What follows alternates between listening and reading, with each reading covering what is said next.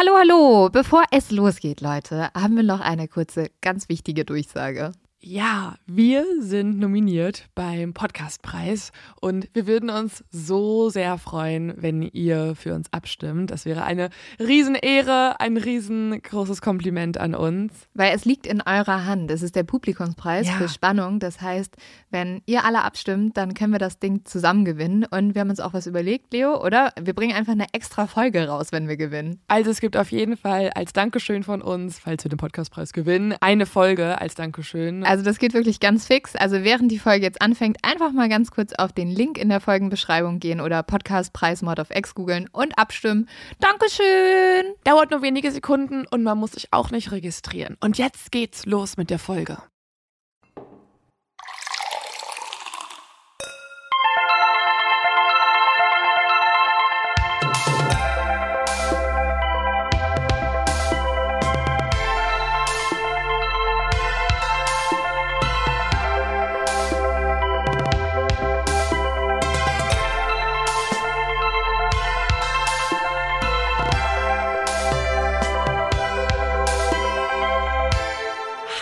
Und herzlich willkommen zu einer neuen Folge Mord auf Ex. Mein Name ist Lynn Schütze Mein Name ist Leonie Bartsch. und wir sprechen hier über Verbrechen.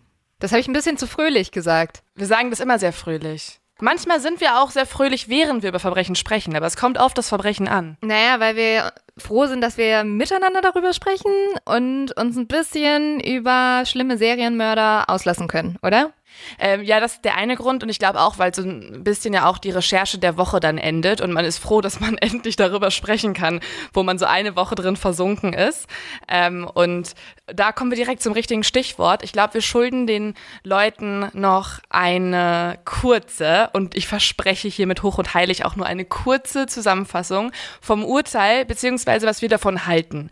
Von welchem Urteil denn, Leo? Genau, ja, das ist ja jetzt die Frage, aber ich glaube, die meisten wissen es schon. Wir haben uns jetzt zwei Wochen ausführlich, ganz, ganz tiefgründig und intensiv mit dem Fall Johnny Depp versus Amber Heard beschäftigt und da wurde ja jetzt entschieden, äh, dass beiden Recht gegeben wurde, aber tatsächlich ist der klare Gewinner im Prozess Johnny Depp gewesen. Dem wurden in definitiv mehr Punkten Recht gegeben, also die Jury urteilt, dass er tatsächlich verleumdet wurde durch Amber Heard und deswegen 15 Millionen Dollar Schadensersatz kriegen soll. Sie bekommt 2 Millionen Dollar, weil auch in einigen wenigen Punkten ihr Recht gegeben wurde. Ähm, aber trotzdem ist es ja zumindest, was so die Außenwahrnehmung angeht, ganz klar Johnny Depp ganz klar der Gewinner des Prozesses. So haben die beiden sich ja auch in ihren Statements geäußert. Also Amber Heard war sehr niedergeschlagen, Johnny Depp ähm, hat sich wiederum sehr gefreut und so hat das Internet das auch sehr gefeiert. Boah, keine Ahnung, Gott, was soll ich noch dazu sagen? Ähm, dieser Fall hat mich fertig gemacht. Alle, die eh denken, boah, gar keinen Bock mehr darauf, darüber jetzt noch was zu hören. Was machen wir jetzt einfach mal? Das haben wir vorher noch nie gemacht. In dieser Beschreibung, im Beschreibungstext von der Folge, da ist der Timecode drin, an den ihr klicken könnt, wenn ihr das, wenn ihr gar keinen Bock mehr auf Johnny Depp und Amber Heard habt, Ja. dann könnt ihr es einfach skippen. Aber ich glaube, wir müssen einmal kurz darüber reden, was wir davon halten. Und ja, also du hast gesagt, du hast, du weißt es nicht. Doch, ich weiß es, aber ich habe irgendwie, also gerade wenn ich jetzt über diesen Fall nochmal nachdenke, drüber spreche, dann kommt so ein richtig frustiges, schlechtes Gefühl in mir hoch, weil ich sowieso diesen ganzen, diese ganze Debatte schon sehr frustig fand, weil man das Gefühl hatte, hier haben sich zwei Menschen sehr viel Unrecht getan, waren in einer sehr toxischen Beziehung und jetzt wird das alles in der Öffentlichkeit ausgetragen und sehr wenig Leute beschäftigen sich mit den tatsächlichen Fakten. Und jetzt haben wir dieses Urteil und ich glaube, wir haben ja beide schon gesagt, dass Johnny Depp in der öffentlichen Wahrnehmung sowieso schon gewonnen hätte. Ähm, und ich glaube, es war jetzt auch also keine Ahnung, äh, Amber Heard wird diese 15 Millionen Dollar sowieso nicht zahlen können. Deswegen war es auch eher ein symbolisches Denkst Urteil. du? Nee, es hat schon ihre Anwältin ganz klar gesagt, das kann sie nicht zahlen. Also die wird es auch nicht Es gab zahlen. ja auch so einen Spendenfonds, ne? Also von einer Million, da äh, haben irgendwie Leute Spenden gesammelt, der wurde jetzt geschlossen. Das kam gerade bei mir als Einmeldung rein. Okay. Ja, Ja, aber also ich glaube, das Urteil ist jetzt auch eher symbolisch und ich Ähm, zum einen natürlich, wenn Johnny Depp Unrecht getan wurde, was ja auch das Urteil besagt, dass er keine häusliche Gewalt begangen hat, dann freue ich mich natürlich sehr für ihn, dass ihm da Recht gegeben wurde und sein Image wiederhergestellt wurde. Trotzdem muss man sagen, in diesem Prozess, und ich glaube, Leo, du hast es sehr gut erläutert in den letzten Folgen, ist ja, sind Sachen auch zutage gekommen, die durchaus von seiner Seite auch nicht gut waren, wie diese Nachrichten, dass er sie einfach ähm, umbringen will, ihre Leiche schänden will, verbrennen will, wo du so denkst, okay, egal was, es ist auf jeden Fall extrem frauenfeindlich, was du gesagt hast. Und ja, also deswegen muss ich ganz ehrlich sagen, ich habe ein bisschen Angst, ob dieses Urteil nicht dazu führt, dass wir in Zukunft weniger Leute haben, die zum Beispiel ja Missbrauch erfahren, die Gewalt erfahren und die sich halt dann weniger äußern. Aber das liegt jetzt auch nicht an Johnny Depp, weil Johnny Depp soll ja tatsächlich auch Missbrauch erfahren haben, sondern ich finde, es liegt eher darum, wie wir als Öffentlichkeit mit diesem Fall umgegangen sind und halt jemanden so zu feiern und sich auf der anderen Seite auf, über jemanden so lustig zu machen, glaube ich, führt nicht dazu, dass Leute jetzt sagen, ah ja, geil, ich möchte über den Mann oder die Frau sprechen, die mir sowas antut. Voll. Also das kann ich eins zu eins, glaube ich, auch so unterschreiben, wie du es formuliert hast. Ich finde auch, wir haben ja letztes Mal schon für uns unsere Theorie erläutert, was wir glauben, was in dieser Beziehung passiert ist, nachdem wir beide Beweise, die Beweise beider Seiten gesichtet haben und alles gehört haben, was äh, von den jeweiligen Anwaltsteams vorgetragen wurde.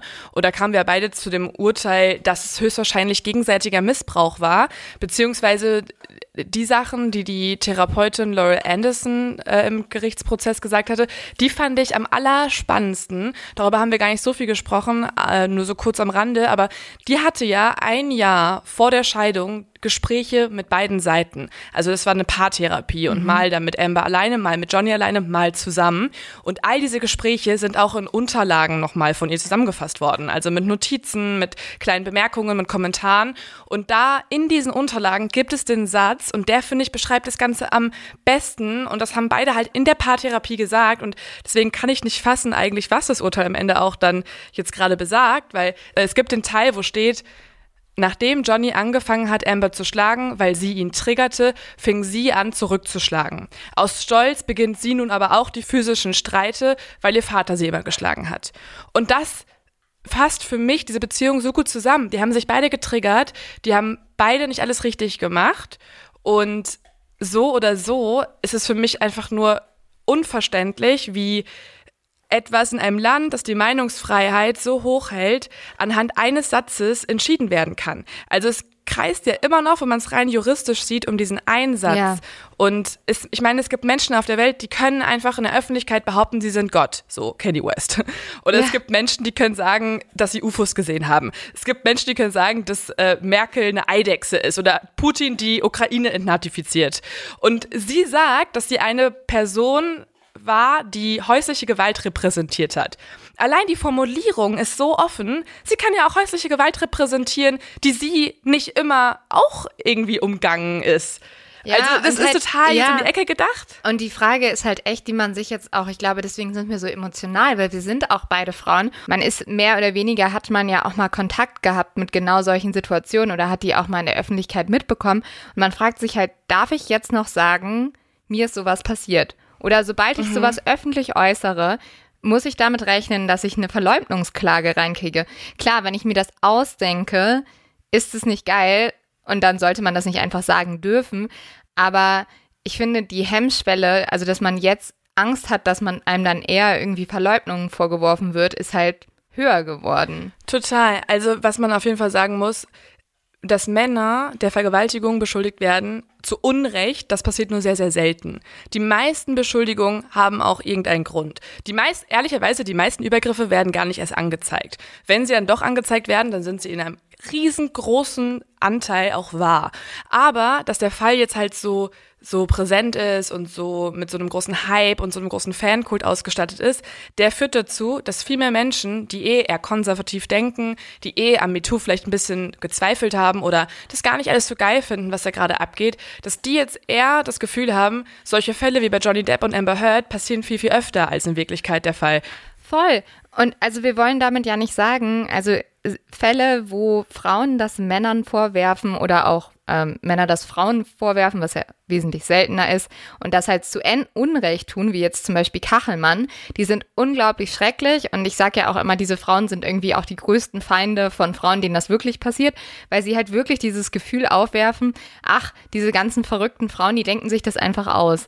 Und wir hoffen jetzt mal sehr, dass es jetzt nicht anfängt, dass man auf einmal zum Beispiel großen deutschen Comedians glaubt und sagt, ach nee, vielleicht ähm, war das da ja auch genauso. Und ja, also es gibt halt so ein paar Sachen, wo man wirklich denkt, so, also gerade wenn man sich, ich glaube, wir lesen ja auch viel Nachrichten aus dem Ausland. Ähm, wir haben auch viel so ja unter den beiden Posts von Amber Heard und Johnny Depp geguckt und da liest du halt so Sachen so Me Too ist tot oder endlich ja, ja. diese ganzen scheiß Frauen, die sollen sich alle mal einkriegen und da denkst du echt so, boah, das nutzen halt jetzt einfach die falschen Menschen und ich wünschte mir, ja. ich würde mir sehr, sehr wünschen, weil ähm, ich war eigentlich auch immer großer Johnny Depp-Fan, dass Johnny Depp jetzt einfach vielleicht mal nach vorne tritt und ähm, das vielleicht eher nutzt, als sich so stumpf zu feiern und auf Konzerten aufzutreten, mal darüber zu sprechen, was auch zum Beispiel, also er könnte dieses Thema, also diese Aufmerksamkeit ja auch super nutzen, um über häusliche Gewalt, die ihm passiert ist, zu sprechen. So, also. Aber das macht er ja so ein bisschen, oder? Also er hat ja auch sich selber als Victim bezeichnet und gesagt, dass das ähm, Urteil ein Statement ist für alle Victims, äh, egal welches, welches, welches Geschlechts, also alle Opfer, egal welchen Geschlechts. Ja, dann nehme ich mein Ding zurück, dann ähm, meine ich damit eher das Internet. Dann lass uns doch bitte mehr darüber ja. sprechen, als darüber, ja. ähm, wie schrecklich Amber Heard ist und sie, uns nur über sie lustig zu machen, weil ich habe noch nie erlebt, dass ein Mensch so verschrien wurde. Also ich glaube nicht, dass wir das mit Kevin Spacey gemacht haben oder mit Leuten halt so den. Äh, weißt du, was bei Elon Musk gerade abgeht? Das ist komplett unter den Tisch gefallen. Das war jetzt komplett in der Hochphase, dass Elon Musk vorgeworfen wird, dass eine Stewardess sexuell zumindest anzüglich aufgefordert haben soll, ihn zu berühren. Ist doch einfach egal. Aber ähm, ja, also hier, ich würde sagen, der Timecode für alle, die wieder einsteigen wollen, so, den sollten wir gleich mal setzen. Also ja.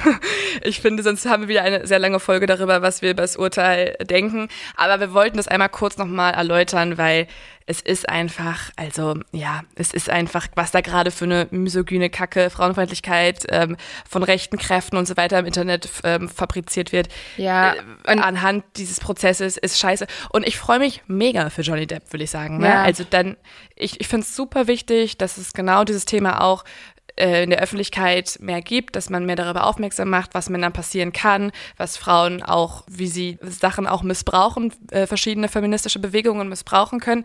Super wichtig, super wichtig darüber zu diskutieren. Aber ja, also dass es von irgendwelchen neuen Rechten verwendet wird, ist einfach, hat einen sehr bitteren Beigeschmack. Auf jeden Fall.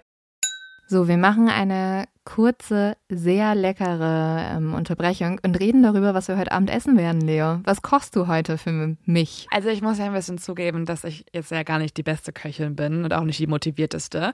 Deswegen, ich bin aber eine gute Bestellerin, würde ich sagen, und eine gute Kuratorin. Und ich habe ähm, mir und meinem Freund diese Woche und auch dir, wenn du Lust hast, kannst du natürlich jederzeit vorbeikommen, weil ich mache mal den ja. Trick, ich bestelle immer für vier Personen, damit man zumindest jemanden noch dazu ja. holen kann. Oder am nächsten, äh, übrigens, wir reden über HelloFresh Fresh, falls alle verwirrt sind. Oder wissen so, eh das alle. wissen eh alle. Das wissen die Leute. Oder beziehungsweise ähm, man auch am nächsten Tag noch was hat fürs Mittagessen und, und sich das irgendwie einfrieren kann oder halt ja, nochmal aufwärmen kann oder so. Und ähm, ja, ich bin äh, sozusagen die Person, die dafür sorgt, dass ich die Rezepte für die Woche aussuche. Ich ähm, bestelle das. Es klingt jetzt wie mega viel Arbeit. Es geht super schnell. Also es ist eigentlich in fünf Minuten erledigt. Mhm. Und dann schiebe ich die alle meinem Freund zu und ähm, guck ganz hilflos, so als ob ich so zwölf wäre und das alles noch nicht kann. Und dann macht er die. Und dementsprechend gibt es richtig geile Sachen. Aber der muss ja auch sonst nicht so viel machen, ne? Das wird ja bis nach Hause geliefert, da sind die Rezeptkarten dabei, es ist eigentlich echt easy. Er muss nicht mehr einkaufen gehen, also ähm, wenn man das irgendwie alles mal zusammenrechnen würde, zeitlich, sparen wir uns so wirklich ähm, irgendwie nochmal einen coolen Abend. Und was es diese Woche bei uns geben wird, und Lynn, wie gesagt, du bist herzlich eingeladen, es gibt Perlen-Couscous-Bowl mit geschmorter Zucchini, getrockneten Tomaten und Wildpreiselbeerdressing. Ich muss gar nicht mehr hören, das möchte ich jeden Tag haben. Das finde ich klingt Voll. so geil. Dann habe ich eins ausgesucht, das finde ich perfekt, wenn es ein bisschen wärmer ist. Und zwar, und auch mittags und so, Cigara Börek mit Hirtenkäse auf Bulgursalat, dazu Gurke und Paprika. Mm. Das ist auch lecker. Hast du was mit Fisch, Fisch noch oder Fisch, so? Fisch. Ich habe, äh, ich glaube, ich hatte, muss ich mal kurz gucken. Ich glaube, ich hatte auch den Seelachs. Der war auf so einer Teriyaki-Soße, glaube ich, mit Reis. Oh, ja, das finde ich super. Okay, also ich buche mich ein für den Couscous und den Seelachs. Da bin ich dabei. Und wenn ihr darauf auch Lust habt und oder sagt, ich möchte es meinen Freunden schicken, damit sie mich bekochen, so wie Leo mich oder beziehungsweise Leos Freund mich und Leo, dann äh, könnt ihr jetzt unseren Rabattcode noch nutzen. Der ist nämlich extra für euch. Mit dem Code HF auf X, HF auf X, alles groß geschrieben, spart ihr in Deutschland bis zu 120 Euro, in Österreich bis zu 130 Euro und in der Schweiz bis zu 140 Schweizer Franken. Kostenlosen Versand für die erste Box gibt es auch noch und der Code ist nur für neue und ehemalige Kunden und Kundinnen gültig. Alle Infos und die Links zum Einlösen der Codes findet ihr auch nochmal in den Show Notes. Und Leo, ich habe schon richtig, richtig Bock ich auf unser auch. Essen. Also HelloFresh lieben wir und jetzt geht's weiter mit der Folge. So, aber gut, jetzt hier wirklich Ende, Ende mit Johnny Depp und Amber Heard. Das war erstmal, glaube ich, alles, was ihr von uns zu hören bekommen habt. Hoffe ich zumindest. Und jetzt noch ganz schnell ein zu dumm zum Verbrechen. Und ich glaube, Leo, das ist das zu dumm zum Verbrechen, das wir mit Abstand am meisten zugeschickt bekommen haben. Und zwar. Uh, dann weiß ich, glaube ich, sogar Ja. schon welches. Dann erzähl du doch. Weißt, ka- kannst du es erzählen?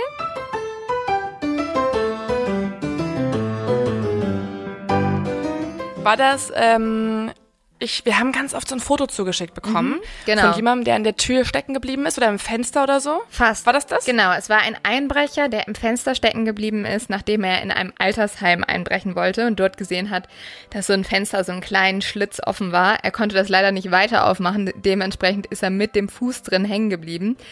Aber ähm, Warum will man denn in einem Altersheim einbrechen? Oh, weiß auch also klar, die haben viele, wahrscheinlich gibt's da viele Juwelen, irgendwie schönen Ja, Goldschmuck und so. stimmt. Aber gleichzeitig gibt's da auch sehr viele Menschen, die da halt dauerhaft wohnen. aber die vielleicht alle nicht mehr so viel hören und sehen. Das stimmt allerdings. Die Reaktionsgeschwindigkeit ist nicht mehr so hoch, aber trotzdem, trotzdem mutiger, mutiger Move. Ja, er Gut. musste auf jeden Fall befreit werden. dumm, dumm. Also war nicht so. Dumm, nicht dumm, so dumm. Lynn, ich freue mich so sehr auf deinen Fall. Es ist nämlich ein Fall, den ich auch schon mal selber anrecherchiert habe. Das ist aber schon Ewigkeiten her. Ich glaube schon vor einem Jahr oder so.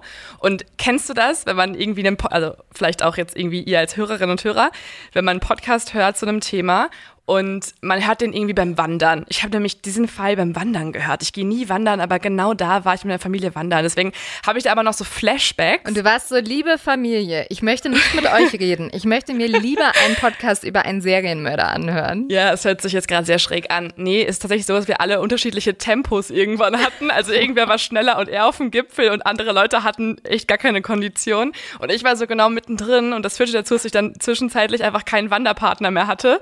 Und ähm, dann habe ich halt äh, zu diesem Fall, sollen wir schon verraten, welcher Fall es ist? Nee, doch, ja, komm, es steht dann sowieso immer in der Überschrift, deswegen ist es egal. Ja. Also ja, Also ich habe mir genau da halt was zu Son of Sam angehört. Deswegen habe ich da Flashbacks dran, wenn ich, äh, wenn ich das jetzt höre. Aber ich freue mich total, dass du uns darüber was erzählst, weil es ist einer der ähm, absurdesten, und ich weiß, dieses Wort benutzen wir viel zu häufig in diesem Podcast. Ja, vor aber allem es ist wirklich einer der schrecklichsten. Gruseligsten, verrücktesten Serienmörder Mhm. Ja. Amerikas und damit auch der ganzen Welt. es ist ein richtiger, wie wir so schön sagen, ähm, Vorschlaghammer, ein Klassiker. Ja. Diesen Begriff haben wir eingeführt für die ganz schlimmen Serienmörder, aber auch diejenigen, die eine extrem große Bekanntheit erlangt haben. Und einer von ihnen ist der Son of Sam.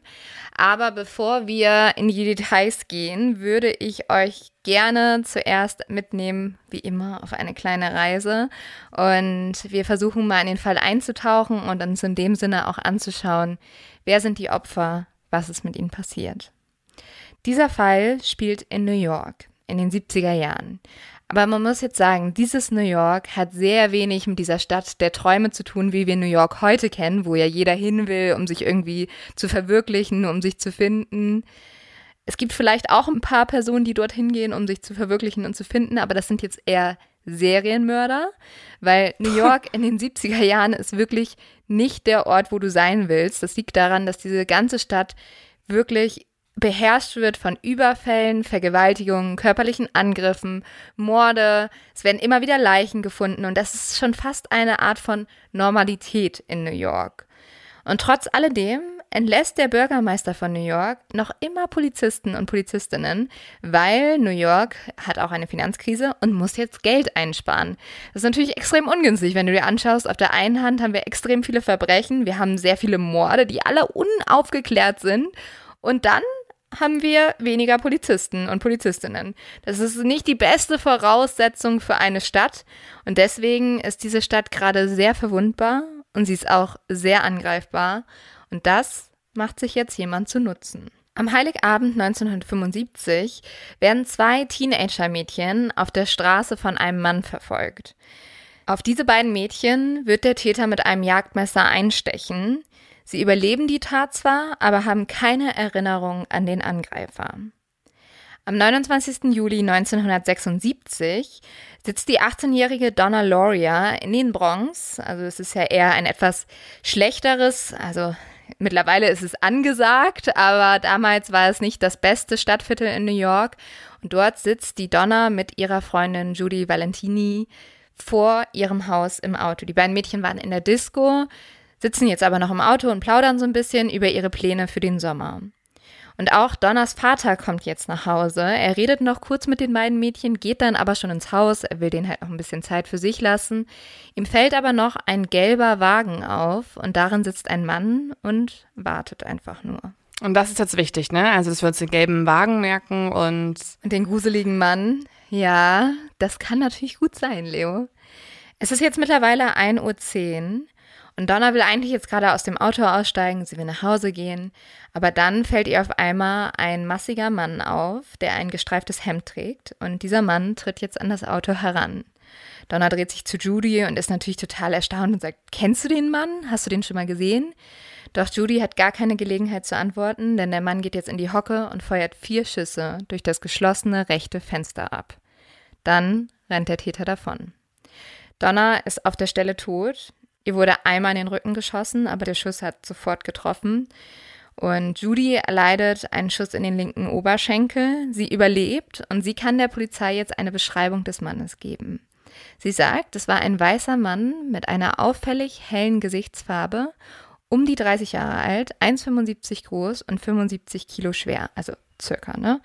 Er soll außerdem kurze, lockige, dunkle Haare gehabt haben. Auffällig ist auch, mhm. welche Schusshaltung er eingenommen hat. Ja, er ist in die Knie gegangen. Genau. Mhm. Und das ist eine sehr professionelle Schusshaltung, die man auch zum Beispiel auf der Polizeischule lernt. Ja. Der Mann muss also mehr oder weniger ein Profi sein. Er muss einmal gelernt haben, wie schießt man am besten. Das hört sich ja total schrecklich an, aber eigentlich sind das ja schon super viele Informationen über eine Tat in einem New York, wo, wie du ja gesagt hast, zu der Zeit wirklich die Hölle los ist. Also man kann sich das, glaube ich, wirklich nur so vorstellen wie beim Film Joker, wo irgendwo was brennt, irgendwo schreien Leute, die Mafia ist unterwegs und so weiter. Und in so einer Zeit dann so eine Tat mitzubekommen, beziehungsweise selber Opfer darin zu sein und dann noch das erinnern zu können, dass Leute ihn gesehen haben, wissen, welches Auto er hat und welche Schusshaltung. Das sind ja Dinge, die geben dir schon super viele Details darüber, wer es sein könnte. Und das ist schon fast obwohl es sehr traurig ist und schrecklich, ein Glückstreffer für die Polizei, oder? Ja, naja, du hast es gerade schon gesagt. Es ist zu dieser Zeit keine Seltenheit, dass solche Verbrechen begehen. Es ist auch tatsächlich keine Seltenheit, dass jemand erschossen wird auf offener Straße. Das ist ja heute undenkbar. Damals ist es aber wie gesagt, Normalität. Und deswegen mhm. kriegt dieses Verbrechen auch keine große Beachtung und auch zum Beispiel wird es überhaupt nicht in einen Zusammenhang gestellt mit dem Messerangriff an Heiligabend, weil einfach so viel passiert. Ja, und das würde ich auch nicht tun, glaube ich, weil es ja auch eine andere Waffe ist. Genau. Und eine ganz andere Vorgehensweise. Ja, genau, und das auch. Und dazu kommt auch, die Polizei vermutet jetzt, dass dieser Mord irgendwas mit einem Mafia-Hintergrund zu tun hat. Das liegt daran, die haben so einen italienischen Hintergrund und deswegen und auch weil Doris Vater in der Gewerkschaft der Transportarbeiter ist, wo übrigens auch Jimmy Hoffa ist und viele weitere Mafia-Mitglieder, vermutet die Polizei jetzt, dass es ein Mord der Mafia war, um sich sozusagen an der Familie zu rächen für irgendwas. Mhm. Und sie ermitteln einfach nicht mehr weiter. Genau. Aber das Problem ist, dass erstmal Doris Eltern absolut gar nichts mit der Mafia zu tun haben. Die sind auch extrem sauer. Und deswegen ist es kein Auftragsmord der Mafia, aber die Polizei stempelt ihn trotzdem als solchen ab und deswegen ermitteln sie nicht weiter und der Täter kommt erstmal wieder davon und kann auch weiter morden. Also in anderen Worten, die Polizei hatte einfach keine richtigen Kapazitäten für genau diesen Einsatz und haben deswegen einfach die bestmöglichste Ausrede oder Erklärung genommen, um Kräfte einzusparen. Ja, und es war auch, also man muss es sich wirklich halt auch ein bisschen anders als heute vorstellen. Es war halt eher normal, dass ein Mord passiert. So absurd das jetzt auch für uns gerade klingt, weißt du? Und so schnell passiert dann auch wieder etwas. Drei Monate später, am 23. Oktober 1976, sind viele junge Menschen in Bars unterwegs, so auch Carl De Niro und Rosemary Keenan. Die beiden kennen sich schon länger, die haben immer mal wieder was miteinander und deswegen gehen sie dann auch aus dieser Bar raus und setzen sich in ihr Auto und auf einmal zerspringen aber alle Fensterscheiben. Carl schreit Rosemary dann noch zu, fahr los. Dann wird er ohnmächtig. Karl wird erst wieder im Krankenhaus aufwachen und dann bemerken, dass er eine Schusswunde im Hinterkopf hat. Oh. Ein Monat später und damit zwei Tage nach Thanksgiving wird auf die 16-jährige Donna de Massey und ihre 18-jährige Freundin Joanne Lomero nach einem Kinobesuch vor ihrer Haustür geschossen. Ein Fremder, und die beiden Mädels schätzen ihn so auf Anfang 20, war vor noch auf beide zugekommen und hatte sie mit hoher Stimme gefragt, und jetzt wird's gruselig. Oh, hohe Stimme. Ja. Könnt ihr mir sagen, wie man am besten zu? Und dann redet er nicht weiter, er beendet diesen Satz nicht. Stattdessen holt er einen Revolver aus der Tasche und schießt auf die beiden Mädchen. Ja. Das ist so komisch. Das äh, hat für mich so ein bisschen so einen Vibe von diesem kleinen Nils aus dem Radio. Ich weiß nicht, ob du den noch kennst. Fandst du den gruselig? Nee, aber ab jetzt schon. Ab jetzt schon. jetzt. Hallo, ich bin der kleine Nils. Ja, so mhm. ungefähr wahrscheinlich. Okay, vielleicht. Er wollte so. halt harmloser wirken und deswegen hat er sich wahrscheinlich einfach verstellt, damit man sich erstmal keine Gedanken macht. Aber ich finde jemand, der mit so einer hohen Stimme redet, finde find ich eher gruselig als, als irgendwie vertrauenswürdig. Und wahrscheinlich wollte er auch näher an die beiden Frauen herankommen und deswegen hat er sie halt sozusagen nach ja, nach dem Weg gefragt und als er nah genug dran war, hat er dann geschossen. Mhm. Der Täter trifft Donna in den Nacken und Joanne in den Rücken. Beide überleben, aber Joanne ist seither gelähmt. Auch die beiden fertigen ein Phantombild an, aber jetzt wird es ein bisschen komisch. Dieses Phantombild gleicht kein bisschen dem Phantombild von Jody, also einem der ersten Opfer. Folgende Gemeinsamkeiten kann die Polizei aber trotzdem feststellen, wenn sie sich alle Taten anschaut. Es sind junge Menschen, die angeschossen werden. Es sind meist Paare, die im Auto sind. Es wird auch eigentlich immer durch die Beifahrerseite geschossen, also durch die Seite, wo normalerweise mhm. die Frau sitzt. Und die Morde geschehen wahllos. Also die Polizei kann keinen Zusammenhang feststellen. Und es wirkt mhm. wirklich so, als würde der Täter einfach rumfahren und sich wahllos seine Opfer aussuchen. Aber schon junge Opfer. Also ich finde ja. das wichtig zu betonen, weil es ist jetzt keine 60-jährige Rentnerin dabei oder so, sondern es sind alles irgendwie junge Leute, die vom Kino nach Hause kommen oder von der Disco nach Hause kommen, die ein Sozialleben haben. Und es wirkt fast so, als wenn der Täter es genau auf, auf so, ja, glückliche Teenager abgesehen hätte. Ja, oder glückliche junge Frauen, weil es sind schon ja auch immer Frauen dabei und das Ding mm. ist, mhm. man hat auch so eine Gemeinsamkeit, die man feststellt, dass diese Frauen eigentlich immer dunkle, lange Haare haben. Das. Löst eine regelrechte Panik aus. Frauen mit dunklen, langen Haaren fangen jetzt an, Perücken zu tragen, sich die Haare blond zu färben, kurz zu schneiden. Mm. Die Diskos werden immer leerer, weil die Leute nicht mehr ah. tanzen gehen wollen, weil sie genau das, was du gesagt hast, auch bemerken. Es scheint mhm er attackiert vor allem Leute, die nachts unterwegs sind. Also man muss festhalten, York war in der Zeit gerade für drei Berufsgruppen perfekt. Einmal halt Kriminelle, die wollten sich da verwirklichen. Dann super auch für Friseure und aber auch für Perückenhersteller, oder? Ich kann ja. mir vorstellen, wenn man dann irgendwie sagt, okay, ich möchte jetzt ich brauche jetzt, äh, ich habe Angst, ich habe äh, lange Haare, aber ich möchte eigentlich, okay, kannst du abschneiden. Aber ne, kannst du dich ein bisschen verändern vielleicht. Eigentlich super traurig. Ja, super traurig. Aber gut, vielleicht hat der ein oder andere eine Kampagne gemacht. Sie wollen den Son of Sam entfliehen? Kommen Sie zum Barbershop. Also BTK hat genau das sich hat zunutze gemacht ja. und als alle Angst hatten vom BTK-Killer, hat er sich als Security-Verkäufer engagiert und Leuten Alarmanlagen eingebaut. Okay, wir Besser können euch schon nicht. ein bisschen spoilern. Dieser Killer ist nicht ein Friseur. Also auch wenn man das gerade vermuten könnte. Er gehört zur ersten Berufsgruppe. Er möchte sich als Krimineller weiter genau. fortentwickeln, die Karriereleiter hochklettern. Jetzt vergehen zwei Monate und John Deal sitzt mit seiner Freundin Christiane Freund im Auto. Die beiden genießen eigentlich gerade ihre Zweisamkeit, aber plötzlich kommt eine riesige Explosion. John dreht sich dann um, sieht nur noch, wie Christine ihm entgegenfällt und Christine ist tot. Die Polizei findet hier das erste Mal einen entscheidenden Hinweis. Sie schauen sich nämlich die Größe der Kugeln genauer an, also die Kugeln, die am Tatort gefunden werden. Und da bemerken Sie, dass die nicht wie normale Kugeln 22, 25 oder 38 Millimeter groß sind, sondern es handelt sich um sehr große Kugeln, nämlich um 44 Millimeter Patronen. Und die anderen Opfer waren ebenfalls von großkalibrigen Kugeln getroffen worden. Und das ist etwas sehr Besonderes, weil nicht viele Leute zu dieser Zeit diese Patronen verwenden. Fünf Monate später, am 8. März 1997, wird eine 19-jährige Studentin tot auf der Straße gefunden. Auch sie wurde aus nächster Nähe erschossen. Nach dieser Tat bekommt die Polizei jetzt vom Labor einen wichtigen Anruf. Das Labor kann jetzt nämlich das bestätigen, was die Polizei sowieso schon vermutet hat, nämlich dass immer die gleichen Patronen verwendet werden. Und so bekommt der Killer jetzt das erste Mal einen Spitznamen, nämlich er wird nach dem Revolver benannt, den er immer wieder benutzt, nämlich ein 44 Kaliber. Und er ist jetzt der 44 Kaliber Killer. Und für alle, die jetzt irgendwie super aufmerksam waren bisher und sich dachten, oh Mann, ich erkenne da gerade schon total die Ähnlichkeit zu einem anderen Fall, der wurde nie gelöst und vielleicht war das ja der gleiche und vielleicht ist hier alles ein riesengroßer Zusammenhang.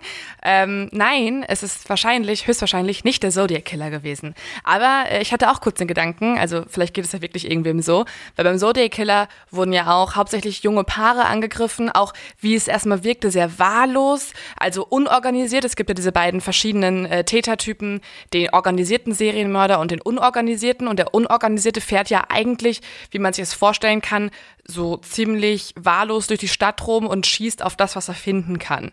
Und so wirkt es in beiden Fällen. Aber äh, ich habe mal nachgeguckt, der Zodiac Killer hat Kaliber 22 benutzt. Also ja. Also genau diese Waffe unterscheidet die beiden. Es war nicht der Zodiac Killer, es war der Kaliber 44 Killer. Und das verkündigt jetzt auch die Polizei auf einer Pressekonferenz. Und sie sagt auch das erste Mal, wir haben es mit einem Serienkiller zu tun. Und das greifen jetzt die Medien. Die großen Tageszeitungen von New York greifen das natürlich auf und es entsteht ein regelrechter Medienhype. Jeden Tag berichten die Tageszeitungen jetzt über den Kaliber 44 Killer. Es ist ja nicht so, als ob New York nicht irgendwie auch andere Schlagzeilen hätte, ne? Und äh, genug kriminelle Energie Aber in der Stadt. ein Serienmörder ist natürlich noch mal was furchteinflößenderes und etwas, was den Leuten noch viel mehr Angst macht. Und gerade ein Serienmörder, der so total ohne Motiv total unberechenbar handelt, weil jeder, musst du dir vorstellen, jeder, der jetzt in New York auf die Straße geht, auch wenn es ja trotzdem noch sehr unwahrscheinlich ist, dass du vom Kaliber 44 Killer ermordet wirst, jeder hat jetzt das Gefühl, er könnte das nächste Opfer sein. Diese ganze ja. Stadt ist in totaler Panik. Die Leute kaufen wie verrückt, wie wir haben schon gesagt, Perücken, Pfefferspray, Waffen. Jeder hat Angst. Also ich kann mir vorstellen, dass es sich ein bisschen wie Corona-Zeit anfühlt, weil da durften wir auch alle nicht in die Clubs oder in die Bars und ich glaube, wenn ich in in der Zeit in New York wohnen würde, würde ich auch das vermeiden wollen, weil gerade dadurch, dass er auch, er war ja auch in unterschiedlichen Vierteln aktiv. Man mhm. weiß ja gar nicht, in welcher Gegend er wohnt oder was so sein, es hört sich jetzt schrecklich an, aber was so sein Jagdgebiet ist, sondern es ist ja eigentlich die ganze Stadt und auch die Vororte, also ähm, oder Brooklyn oder sowas, die Bronx, das sind ja auch, das sind ja auch Stadtteile von New York, die nicht super zentral liegen. Und ähm, ja, das macht es ihnen, das macht es halt so gruselig, so unberechenbar, weil es kann zu jeder Tageszeit kommen, vor allem nachts, aber auch in jeder Gegend. Ja, genau. Und alle stellen jetzt natürlich Vermutungen an. Warum macht der Killer das? Was ist sein Motiv? Und die Zeitungen haben ihre ganz eigene Theorie. Sie behaupten, dass der Killer sehr frauenfeindlich ist und er es vor allem halt auf Frauen abgesehen hat. Und dazu äußert sich auch immer wieder der zuständige Polizeichef Joseph Borelli. Und ja, es dauert nicht lange, dass der Killer persönlich sich meldet. Am 17. April 1977 wird wieder ein Paar angegriffen. Beide überleben die Schüsse nicht. Und am Tatort hinterlässt der Kaliber 44 Killer einen Brief. Super gruselig auch. Und dieser. Brief mm. ist nicht nur unglaublich creepy, er richtet sich auch direkt an den Polizeichef. Dieser Brief wurde anschließend veröffentlicht und deswegen kann ich ihn euch einmal vorlesen. Was sehr gruselig ist, ist, er ist handgeschrieben und in Großbuchstaben verfasst. Ich würde sagen, wir laden euch den auch mal bei Instagram hoch, dann könnt ihr den dort auch mal sehen. Und ich würde euch den Brief jetzt einfach mal vorlesen und danach, weil er ist sehr kryptisch und auch mit vielen Botschaften, die versteckt sind, geschrieben. Danach analysieren wir den. Ja, danach können wir ja mal schauen, was wir daraus rausnehmen können. Sehr geehrter Captain Joseph Borelli, es hat mich schwer getroffen, dass Sie mich einen Frauenhasser nennen. Bin ich nicht. Aber ich bin ein Monster. Ich bin der Son of Sam. Ich bin ein kleiner, ungezogener Bengel. Wenn Vater Sam betrunken wird, wird er gemein. Er schlägt seine Familie. Manchmal kettet er mich an die Rückseite des Hauses fest. Sonst sperrt er mich in die Garage ein. Sam dürstet es nach Blut. Zieh los und töte, befiehlt Vater Sam. Hinter unserem Haus liegen ein paar Leichen rum, die meisten jung, geschändet und hingemetzelt. Ausgeblutet, nur noch Knochen jetzt. Papa Sam hält mich auf dem Speicher gefangen. Ich kann nicht raus, aber ich blicke aus dem Giebelfenster und beobachte, wie die Welt an mir vorüberzieht. Ich fühle mich wie ein Außenseiter. Ich ticke auf einer anderen Wellenlänge als alle anderen. Ich bin darauf programmiert zu töten. Um mich aufzuhalten, müssen sie mich töten. Aufgepasst, Polizisten. Schießt zuerst. Zieht eure Waffen nur, wenn ihr auch bereit seid, mich zu töten. Ansonsten geht ihr mir besser aus dem Weg, weil ihr dann nämlich sterben werdet. Papa Sam ist nun alt. Er benötigt frisches Blut, um sich seine Jugend zu bewahren. Er hat zu viele Herzinfarkte gehabt. Zu viele Herzinfarkte. Oh, meine Pumpe, sie schmerzt zu sehr, mein Kleiner. Am meisten vermisse ich meine hübsche Prinzessin. Sie ruht in unserem Damenflügel, aber ich werde sie bald sehen. Ich bin das Monster, der Belzebub, der mopsige Behemoth. Ich liebe die Jagd das Herumschleichen auf den Straßen nach Freiwild Ausschau zu halten. Schmackhaften Frischfleisch. Denn die Frauen aus Queens sind die hübschesten von allen. Muss an dem Wasser liegen, das sie trinken. Ich lebe für die Jagd. Das ist meine Bestimmung. Blut für Papa. Sehr geehrter Herr Borelli, ich möchte nicht mehr töten. Nein, Herr Borelli, ich möchte das nicht mehr, aber ich muss. Denn es steht geschrieben, ehre deinen Vater. Ich möchte mich mit der Welt vereinen. Ich liebe die Menschen. Ich gehöre nicht auf diesen Planeten. Schickt mich zurück zu den Yahoos. An die Menschen von Queens. Ich liebe euch. Ich möchte euch allen ein frohes Osterfest wünschen. Möge Gott euch segnen in diesem und in eurem nächsten Leben. Für den Moment sage ich auf Wiedersehen und gute Nacht. Polizei, lasst mich noch einen letzten Gedanken in eure Köpfe pflanzen. Ich komme wieder, ich komme wieder zu deuten als Bang, Bang, Bang, Bang, Bang und dann jetzt wie so ein Schrei mit mörderischen Grüßen, Mr. Monster. Holy fucking shit. Ja. Also, ich habe so viele Gedanken zu diesem Brief. Ja, Erstmal, also jeder Satz darin offen, also ich, ich fühle mich ein bisschen wie im Schulunterricht, wo man in Deutsch so ein Gedicht vorgelegt bekommen hat und man muss jetzt deuten, warum dieses Adjektiv benutzt wurde und an der Stelle ein Nom an dritter Stelle existiert und nicht an erster. Es ist halt alles sehr wirr, er widerspricht sich sehr viel. Er redet ja anscheinend von irgendeinem Vater, der ihm gesagt hat, er muss die Taten begehen, er will sie eigentlich Genau. begehen. Das wirkt halt sehr, ja, schizophren in diesem Moment. Also genau, er, er empfängt ja anscheinend irgendwelche Botschaften von irgend so einem Sam. Sam ist ja auch spannend, könnte man natürlich auch im Satanismus wiederfinden. Also Sam ist ja auch oft so eine Bezeichnung für den Teufel, glaube ich, oder?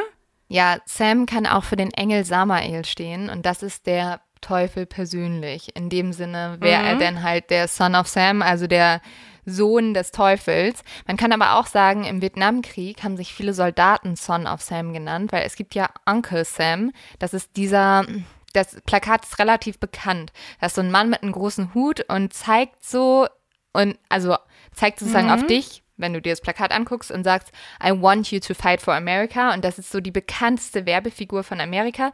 Deswegen haben sich viele wie der Soldaten. Kriegsvater. Genau, deswegen haben sich viele Soldaten im Vietnamkrieg halt Son of Sam genannt. Aber ja, wir haben einmal die mögliche Verbindung zum Satanismus oder ja, zum Beispiel diesen Vietnam-Bezug, das kann man sich auch mal merken, aber das wissen die Experten natürlich auch nicht. Dann haben wir noch diesen komischen Satz mit der Prinzessin.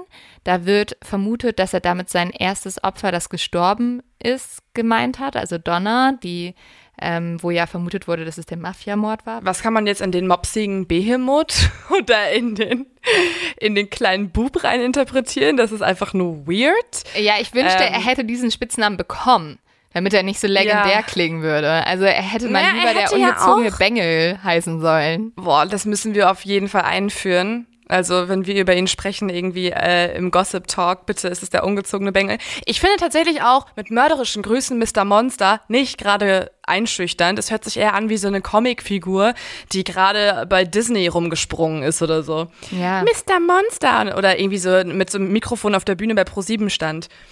Ich finde sowieso, der, ja, der ganze Brief klingt so ein bisschen so, als hätte sich jemand hingesetzt und hat sich gedacht, boah, wie kann ich am meisten gruselige Sachen hier einbauen? Also Blut für Papa. Es ist meine Bestimmung. Mr. Ja. Monster.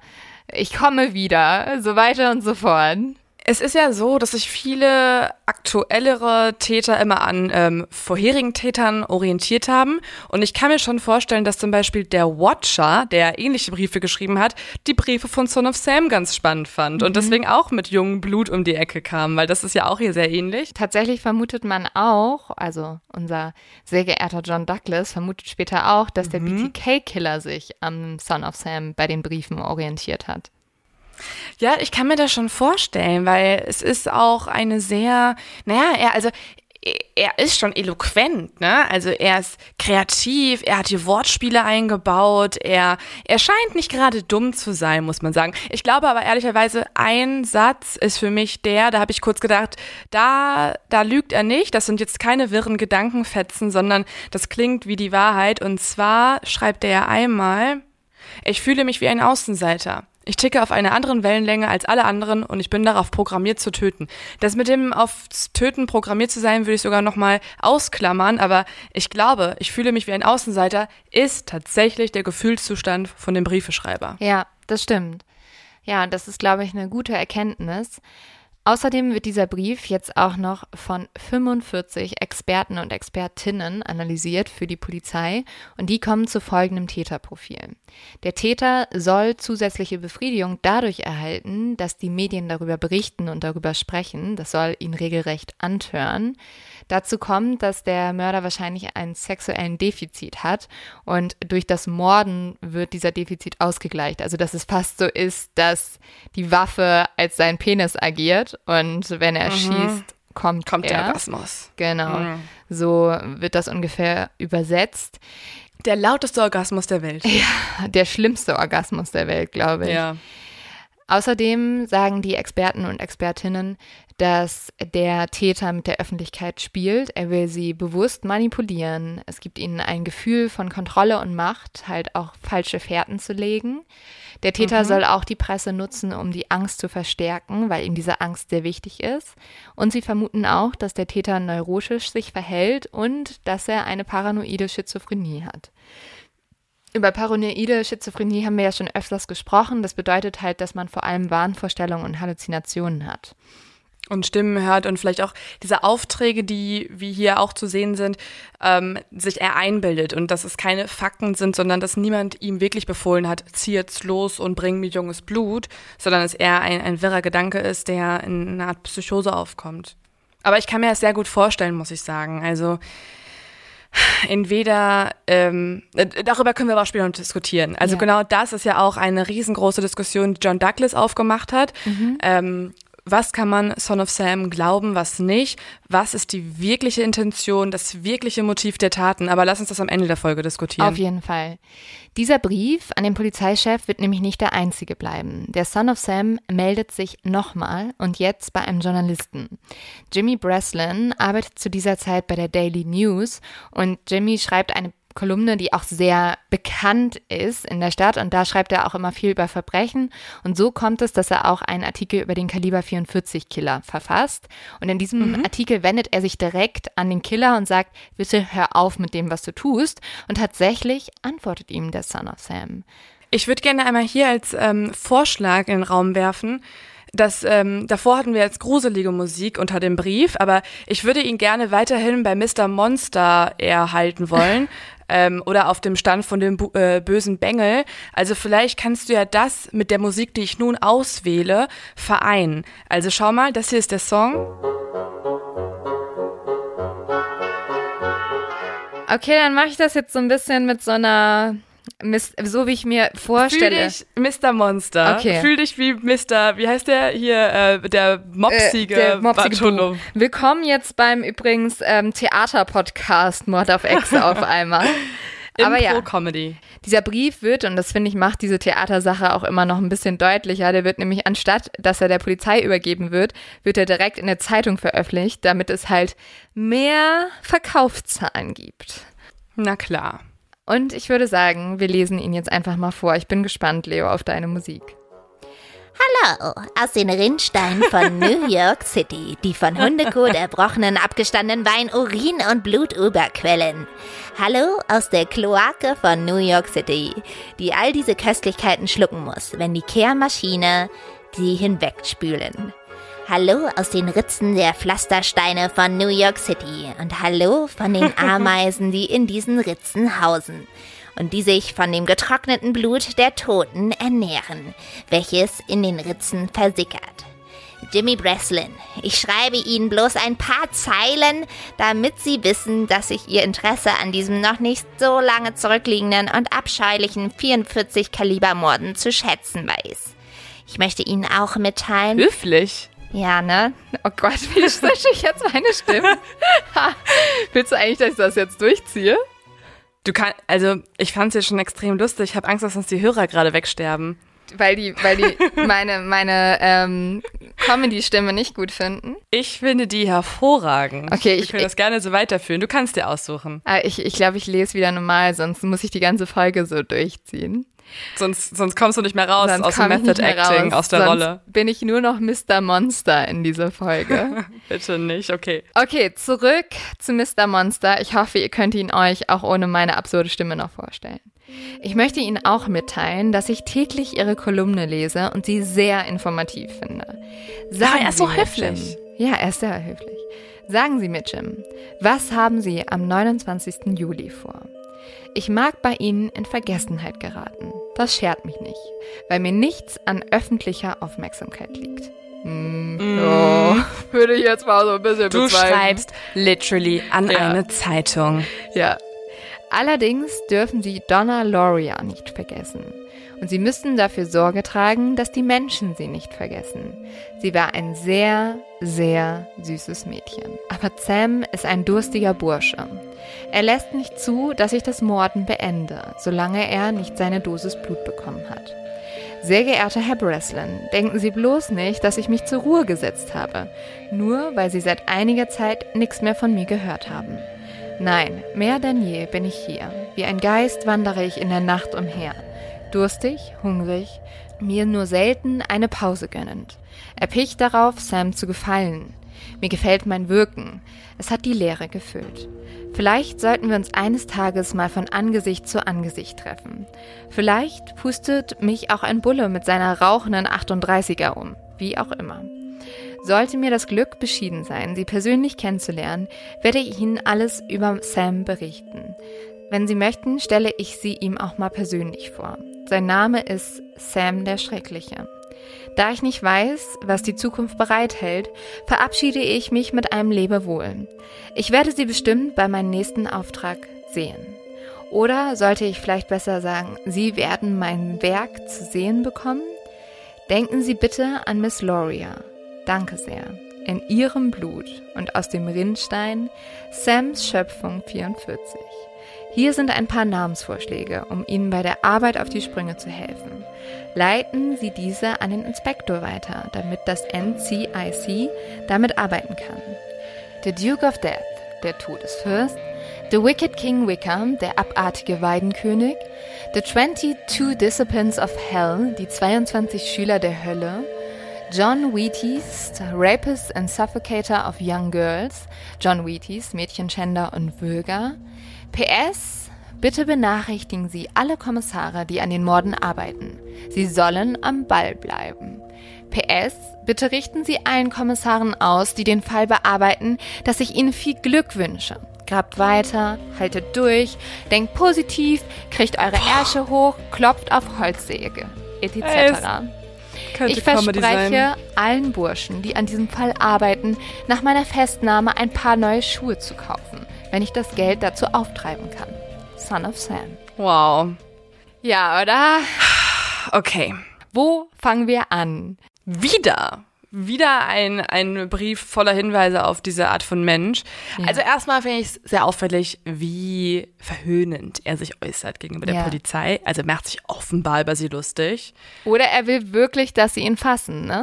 Ja, vielleicht ist tief in ihm drin schon der Wunsch da, dass er gefasst wird, aber ich glaube nicht, weil er gerne aufhören möchte, sondern weil er dann endlich erzählen kann. Genau, er kann endlich die Taten für sich beanspruchen, weil das ist ihm ja sehr wichtig. Er möchte sich ja hier richtig äußern dazu. Er möchte klarstellen, warum er das tut. Er will noch mehr Aufmerksamkeit. Und das verpackt er dann in so eine mega ekelhafte Aussage, dass es ja nicht um ihn ginge, sondern um die erste Ermordete.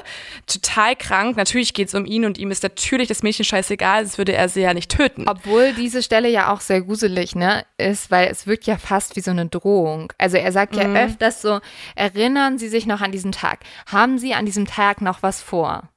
Ja, ja, genau. Er nennt den 29. Juli und genau ein Jahr zuvor ist ja die Donna von ihm erschossen worden und das zeigt vielleicht, dass er da wieder was plant. Ja, das führt tatsächlich auch dazu, dass die Polizei am Jubiläum von diesem Tag in totale Panik gerät, super viele Leute rausschickt.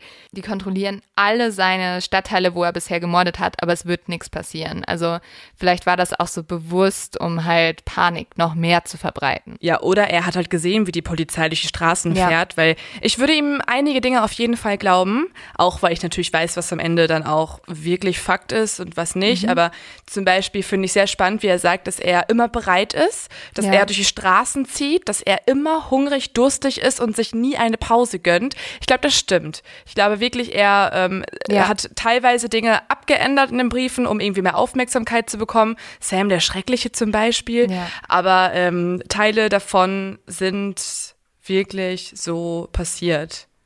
Was halt irgendwie auch ein bisschen verwirrend ist, sind diese Namen, die er nennt, wo man sich natürlich fragt, sind das Namen, die er nennt, weil das mögliche Namen für ihn sind oder sind das mögliche Komplizen? Diese Stelle des Briefes wird später noch zu vielen Theorien führen, wo Leute sagen, er hat halt nicht alleine gehandelt. Und dann Ja. gibt es noch ein Symbol, das auf diesem Brief ist und das ist auch sehr gruselig, weil das geht wieder in diese Richtung von Satanismus, weil das wirkt halt wirklich wie so ein, ja, wie so ein satanistisches Symbol. Das laden wir euch auch mal hoch. Aber über diese Symbole und auch über den Brief weiter wird man jetzt nur Vermutungen aufstellen können. Tatsächlich passiert ja an diesem Tag, der angekündigt wurde, nichts. Aber am 31. Juli, zwei Tage nach dem sozusagen, ja, Jubiläum oder wo sich der Mord ein Jahr jährt von Donna, ertönen Schüsse in Brooklyn.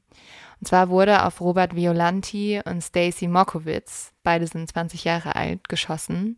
Stacy wird die Tat nicht überleben, Robert wird erblinden.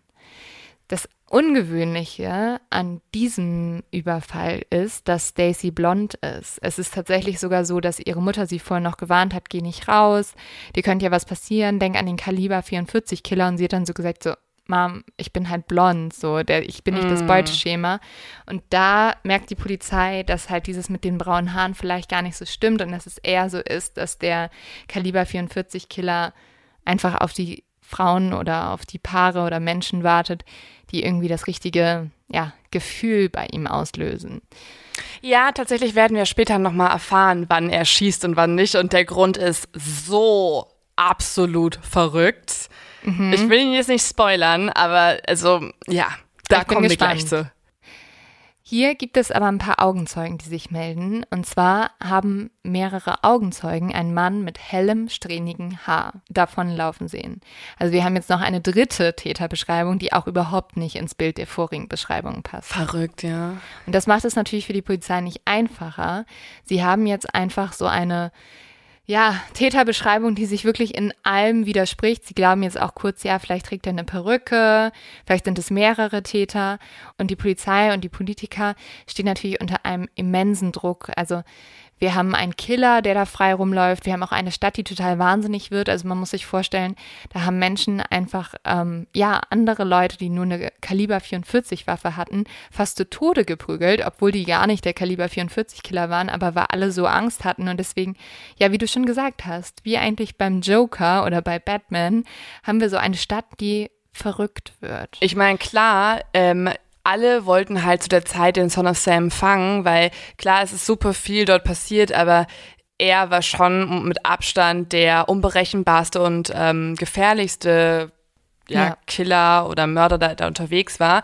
Und von den 1200 Polizisten, die dann in dem letzten Jahr dort gearbeitet haben, haben 300 am Fall von, Sam, von dem Son of Sam gearbeitet. Das Ganze hieß dann irgendwie Mission Omega, also einfach auch weirder Name. Ich weiß nicht, wie sie darauf gekommen sind. Einfach vielleicht kreativ, äh, Brainstorming und dann hat sich das durchgesetzt.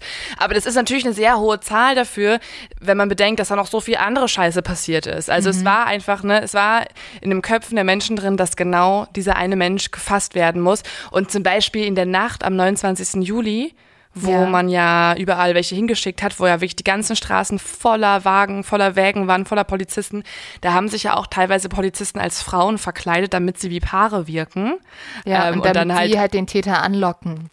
Mhm. Also das stelle ich mir auch vor wie so ein, so ein Theaterstück, wo dann so ein Flashmob, ja. wo alle irgendwie halt mitmachen, halt alle Polizisten. Also die mussten jemanden präsentieren und dafür brauchten sie halt diesen Durchbruch. Und diesen mhm. Durchbruch kriegen sie tatsächlich auch, und zwar durch eine Augenzeugin, eine Augenzeugin, der aber dummerweise zuerst gar nicht geglaubt wird. Die muss sich fast drei Wochen durchgehend bei der Polizei melden, dort immer wieder anrufen und nur weil sie eine sehr gute Augenzeugin ist und immer wieder sagt, nein, ich habe eine wichtige Information, hört ihr die Polizei am Ende zu. Es ist nämlich Cecilia Davis und die hat ihren Hund ausgeführt und das war kurz bevor Stacy und Robert ermordet worden. Und dort hat sie einen unheimlichen Mann bemerkt. Und sie hat gesehen, wie der einen Polizisten beobachtet hat, der gerade Autos aufgeschrieben hat, die falsch geparkt haben. Es sah so ein bisschen so aus, also als gehöre eines dieser Autos dem Mann. Und er würde sich halt Sorgen darum machen. Mhm. Dann hat der Mann Cecilia angeguckt und sie hat gesehen, dass er irgendwas in der Hand hatte, was aussah wie eine Waffe. Und sie ist dann nach oben in ihr Apartment gelaufen und hat sich eingesperrt, weil sie so Angst vor diesem Mann bekommen hat. Und kurz danach hat sie halt die Schüsse gehört und dann war sie sich ziemlich sicher, dass der Mann daran schuld war. Und diese Information ist extrem wichtig. Deswegen ist es auch gut, dass die Polizei da irgendwann auf Cecilia hört, weil die Polizei prüft jetzt alle Strafzettel, die in dieser Nacht ausgestellt wurden. Und tatsächlich ist der Son of Sam dabei. Ja, also er wurde nicht im ersten Moment gefasst, weil er, ähm, wie viele Menschen mittlerweile, an die zehn Menschen ermordet hat, sondern weil er falsch geparkt hat. Das also ist so verrückt. ihr so jemand seid, der halt so Parktickets ausstellt, ne? So Parking-Tickets. Und wirklich jeder hasst euch. Und alle Leute sind immer so, du Arschloch, weißt du, ich wollte nur kurz irgendwie was aus dem Laden holen und ja, jetzt muss ich wieder Geld zahlen. Da würde ich ab Leben. jetzt immer sagen, weißt du was? Es gab mal den Son of Sam und der wurde nur wegen einem stolzen Vertreter von den Verkehrspolizisten gefasst. Und vor allem war das auf jeden Fall ein Verkehrspolizist, der danach nie wieder in der Bar für ein Bier zahlen musste. Nein. Also der hat ausgesorgt mit seinen Stories. Diese eine Person hat alles gelöst durch, ja, durch ein Parking-Ticket. Parking-Ticket. Was heißt es auf Deutsch? Einen Strafzettel. Ja, durch eigentlich ähm, etwas sehr Deutsches. Ein für ein Knöllchen. Ja. ja. Also ab jetzt nicht mehr so über Knöllchen ärgern, weil Knöllchen können auch was Gutes sein. Naja.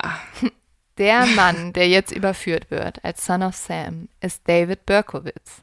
Das ist ein Postangestellter aus Yonkers. Das ist ein Vorort von New York. Und deswegen ruft die Polizei jetzt mal bei der zuständigen ja, Polizeistelle in Yonkers an und erkundigt sich nach David Berkowitz. Und jetzt erfährt die Polizei von einer Nachbarin von Berkowitz, die zufälligerweise bei der Polizei arbeitet, dass David Berkowitz sowieso schon ein sehr, ja, merkwürdiger Herr ist. Der hat nämlich mehrere Beschwerdebriefe, die alle auch sehr wirr und sehr, ja, manisch wirken, an seine Nachbarn geschickt. Die haben sich alle schon darüber beschwert. Und er hat außerdem auf einen schwarzen Labrador geschossen und das ist zufälligerweise der Hund des Vaters von der Polizistin, die rangeht. Und jetzt wird's auch noch sehr spannend, weil der Vater von dieser Polizistin, auf wessen Hund ja auch Berkowitz geschossen hat, dieser Vater heißt Sam. Also vielleicht mhm. so für Son of Sam auch nicht ganz uninteressant. Ja, es ist schon, es ist schon äh, spannend, dass hier diese, ja, diese Parallelen existieren. Auf jeden Fall. Jetzt fahren mehrere Detectives nach Yonkers und fangen an, die Adresse von Berkowitz zu observieren.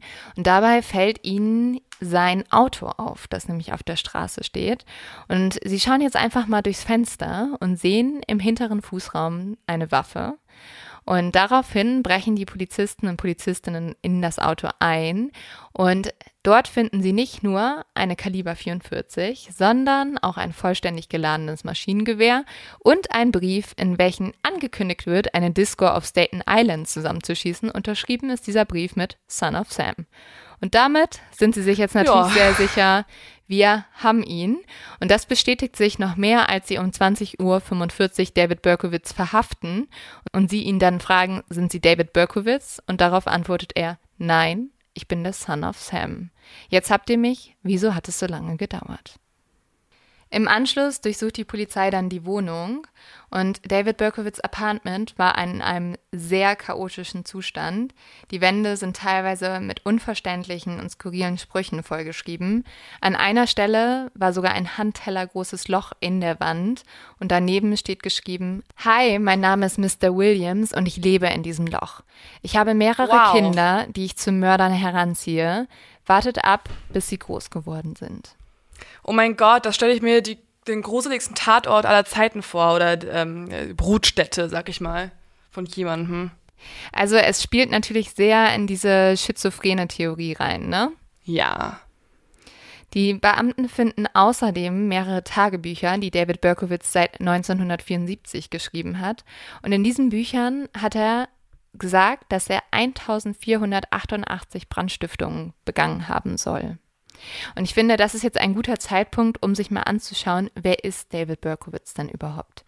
David Berkowitz wurde von seiner Mutter verstoßen und wenige Tage nach seiner Geburt von den Berkowitz dann adoptiert. Und schon als Kind soll er gestohlen haben, Brände gelegt haben und Tiere getötet haben. Also es ist wirklich diese, ja, diese klassische Laufbahn eines Serienmörders, wenn man so sagen will. David Berkowitz soll auch mehrere Kopfverletzungen erlitten haben, dabei eine ganz schlimme, wo er so einen Ziegelstein auf den Kopf geschmissen bekommen hat. Mit 18 Jahren geht David dann zur US-Armee und er wird nach Südkorea geschickt und ja, dort tut er sich auch schon als guter Schütze hervor. Hiervon kann man natürlich zwei Sachen ableiten. Also einmal, vielleicht hat er wirklich diese Son of Sam Sache was vermutet wurde, dass man das halt aus dem Koreakrieg kannte, von da aus übernommen. Und zweitens wird er dort halt gelernt haben, gut zu schießen und auch diese Schusshaltung einzunehmen. Nach Beendigung des Militärdienstes im Jahr 1974 kehrt Berkowitz dann zurück und zieht nach New York, wo er eine Stelle als, als Briefsortierer bei der US-Post annimmt. Und anscheinend soll er dort das auch immer sehr genossen haben, wenn dann auf der Post verschiedene Leute darüber gesprochen haben, wie der Kaliber 44 Killer oder Son of Saul morden würde. Und genau, da hat er dann anscheinend immer sehr fleißig gelauscht. Außerdem ist es ja auch ein Job, wo er das Straßennetzwerk in New York kennenlernt. Gerade als Postzusteller. Ja, das hat er bei einem anderen Job kennengelernt. Er war mal ganz lange Taxifahrer. Ja, also er kannte sich in seinen Jobs sehr gut aus mit dem Straßennetzwerk, mit der Orientierung in New York. Und das merkt man dann nicht nur in seinen Jobs, die er am Tag macht, sondern quasi auch dem, was er auch nachts tut. Was Seine, sein Serienmörder sein sozusagen. Genau. Ja, und eine Sache, die tatsächlich jetzt auch noch bestätigt wird, es wurde ja schon am Anfang vermutet, dass er so einen sexuellen Defizit hat. Und tatsächlich ist es so, dass Berkowitz selber beklagt, dass er zu wenig Sex hatte, weil er hatte nie eine Freundin. Er hatte einmal Sex mit einer Prostituierten. Dort hat er sich aber eine Geschlechtskrankheit geholt. Und ja, er sagt, Sex, glaube ich, ist die Antwort, der Weg zum Glück. Aber diesen Weg zum Glück hat er nie gefunden. Da kann man natürlich vermuten, dass das auch einen gewissen Hass auf Frauen geweckt hat. Mhm. Weil das Ding ist, dass Berkowitz auch tatsächlich in der Zeit, wo er nach New York zurückgezogen ist und auch kurz bevor die Morde angefangen haben, herausgefunden hat, dass seine leibliche Mutter, die ihn zur Welt gebracht hat, dass die nicht, wie er geglaubt hat, gestorben ist bei der Geburt, sondern noch am Leben war und gar nichts mit ihm zu tun haben wollte. Er hat sie dann nämlich sehr lange gesucht, hat sie auch gefunden, aber sie war total desinteressiert und das hat ihn sehr schockiert und da kann man natürlich denken, dass er genau dieses Erlebnis auch mitgenommen hat und dass sein Hass auf Frauen verstärkt. Ja, das macht Sinn. Und das ist ja genau die Frage, womit sich auch viele Leute beschäftigt haben. Warum tötete David Berkowitz? Und während der Vernehmung erklärt Berkowitz jetzt eine ganz eigene Theorie. Er sagt nämlich, dass sein Nachbarshund ihm den Befehl zum Töten gegeben hätte. Der Hund, das ist ein schwarzer Labrador, der hieß Harvey und er soll ihm gesagt haben, dass er das Blut junger Frauen benötige. David Berkowitz gibt in der Vernehmung zudem an, dass er vor jedem Überfall den Befehl erteilt bekommen habe, zu töten. Und diesem Befehl hätte er sich nicht widersetzen können. Und deswegen Deswegen hat er sogar einmal versucht, den Dämon, also diesen Hund, umzubringen. Ja, der Hund sei ein, sei ein 3000 Jahre alter Dämon. Ähm, ja. Das ist schon gruselig. Also- Wenn er denkt, dass neben ihm ein 3000 Jahre alter Dämon in einem süßen Labrador wohnt, kann ich mir vorstellen, dass es einen fertig macht, falls das wirklich so passiert ist. Das würde natürlich sehr darauf schlussfolgern lassen, dass er tatsächlich schizophren ist. Aber Mhm. Ja, da können wir gleich nochmal drüber diskutieren. Ein paar Wochen nach der Festnahme erlaubt die Polizei dann auch David Berkowitz mit der Presse zu sprechen. Und in einem Brief vom 19. September 1977 an die New York Post wiederholt Berkowitz dann auch, was er schon in seinem Geständnis gesagt hat. Er sagt, er sei von Dämonen besessen gewesen. Und er fügt aber jetzt auch noch einen Satz hinzu, den viele Leute sehr spannend finden, die denken, dass er vielleicht Komplizen gehabt hat. Er sagt nämlich, da draußen laufen noch andere Söhne von Sam herum. Gott stehe uns bei. 1978 bekennt sich Berkowitz dann an sechs Morden schuldig sowie an fast 1500 Bränden, die er gelegt haben soll. Er erhält dafür 25 Jahre bis lebenslänglich. Und diese ganze Urteilsverkündung ist sehr dramatisch, weil Berkowitz läuft noch zu so einem Fenster und versucht sich aus dem Gerichtssaal zu stürzen und sich selber umzubringen, wird dann aber noch aufgehalten. Und es gibt jetzt tatsächlich noch eine Theorie, die will ich euch nicht vorenthalten, weil ein Journalist, Maury Terry, das ist auch sehr bekannt, diese Theorie, weil der hat ein Buch dazu geschrieben und er hat fast sein ganzes Leben zu diesem Fall recherchiert. Man kann sagen, sehr manisch. Und darüber wurde eine Netflix-Serie gemacht. Und die ist sehr spannend, weil sie so ein bisschen diesen Theorien nachgeht, dass tatsächlich David Berkowitz nicht alleine diese Morde begangen hat, sondern dass hinter den Taten ein satanistischer Kult steckt, welcher auch Verbindung zu Manson hatte und auch für den Mord an Alice Perry, darüber haben wir ja auch schon mal in einer Folge gesprochen, auch verantwortlich sein sollte.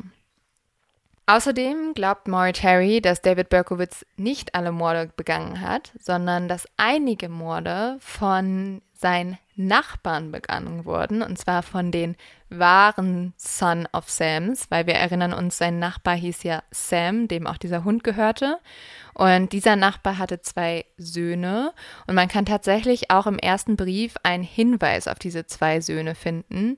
Und hier nennt Berkowitz die beiden als Wicked King Wicker und John Wheaties.